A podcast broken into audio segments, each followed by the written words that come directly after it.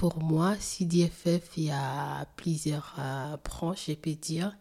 Il y a des juristes, il y a des accompagnatrices aussi pour euh, les travails.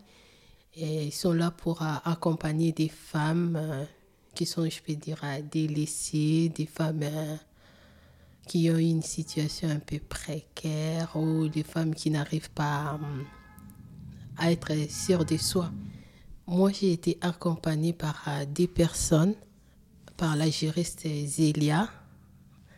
Et elle, elle m'a beaucoup accompagnée de tout ce qui est judiciaire, de tout ce qui est démarche aussi administrative, pour le moral aussi, parce que euh, je n'avais pas de moral quand j'étais venue. En fait, j'étais enfermée, je voulais pas euh, dire euh, ma situation exacte. Je me cachais, en fait, j'avais trop honte de moi.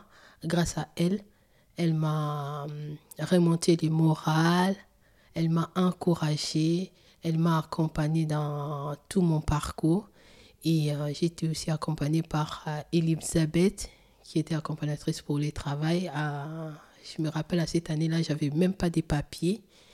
Et elles étaient là pour euh, accompagner même les femmes qui n'ont pas de papiers pour le travail. Aujourd'hui, je peux dire que je suis une femme forte aussi, une femme euh, qui a confiance en elle. J'ai fait une formation grâce au conseil euh, de ma juriste Zélia et grâce aussi à Elisabeth.